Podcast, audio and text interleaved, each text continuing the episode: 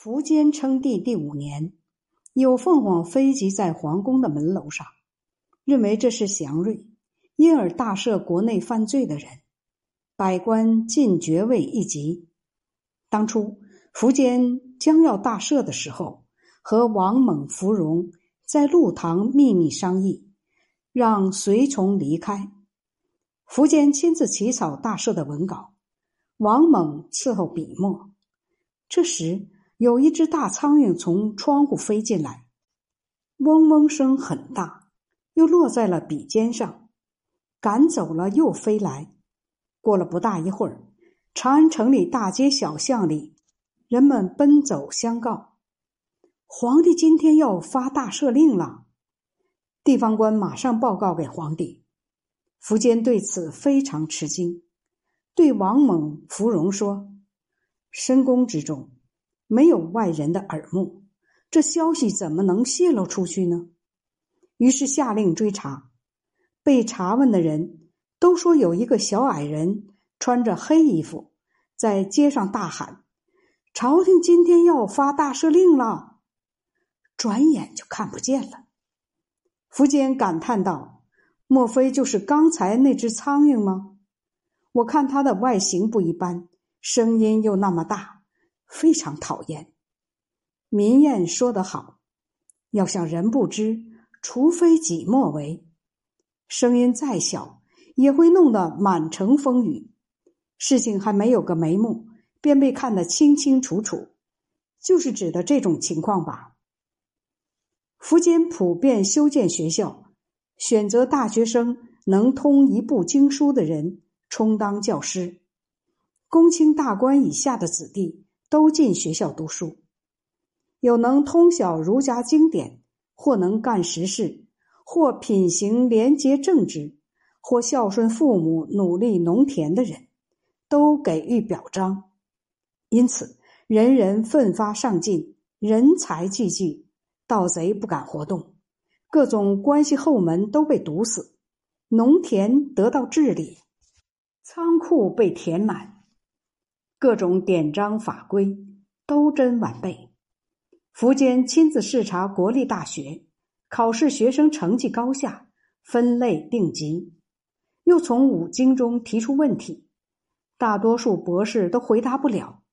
苻坚对博士王石说：“我一月三次视察国立大学。”奖优罚劣，亲自奖励，你们千万不要懒惰误事，这样周公孔子的教诲就不会在我这一代失传，也可以上继汉武帝、光武帝的业绩。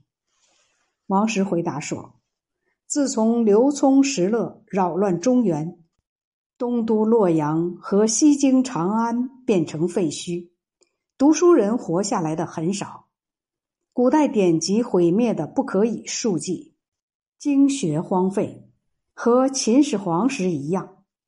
陛下您英明威武，拨乱反正，志绩可比美余下二代，继承兴办教育的优良传统，弘扬儒家的精神，道德风化，追越周朝，并将千年不衰。汉朝的汉武帝和光武帝的业绩。不在话下。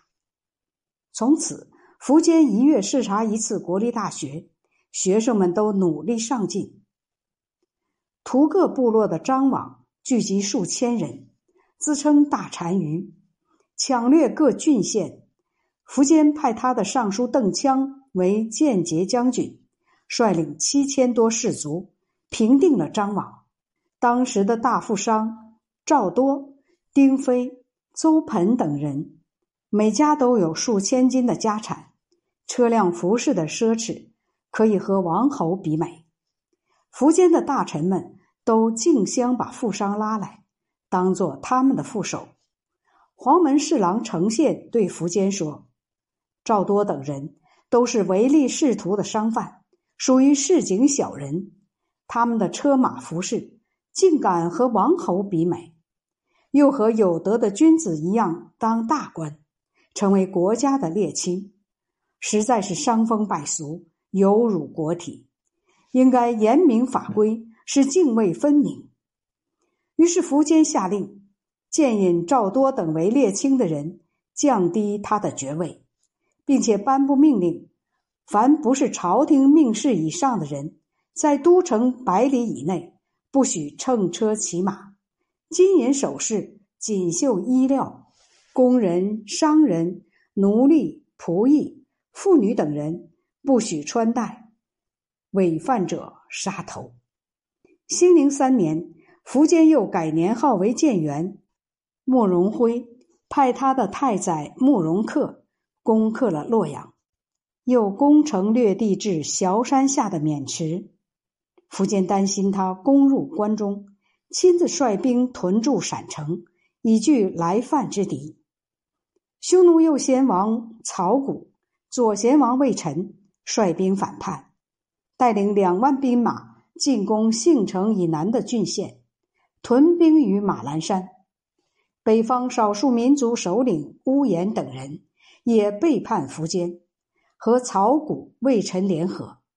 苻坚率领内外精锐部队征伐，任前将军杨安、镇军毛胜等为前锋都督。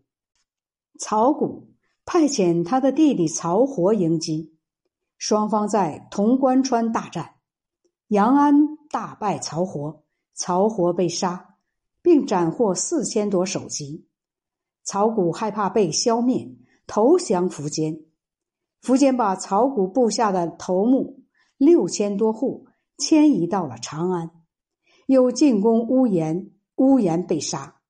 邓羌讨伐魏臣，在木根山把魏臣活捉。苻坚从冲马城去朔方，安抚各部族，封魏臣为。阳夏公统领他的部族群众。不久，曹谷死去，把他的部族分而治之。二城以西两万部落，封曹谷的长子曹喜为洛川侯；二城以东两万部落，封他的小儿子曹寅为利川侯，各领其众，因此号称东曹、西曹。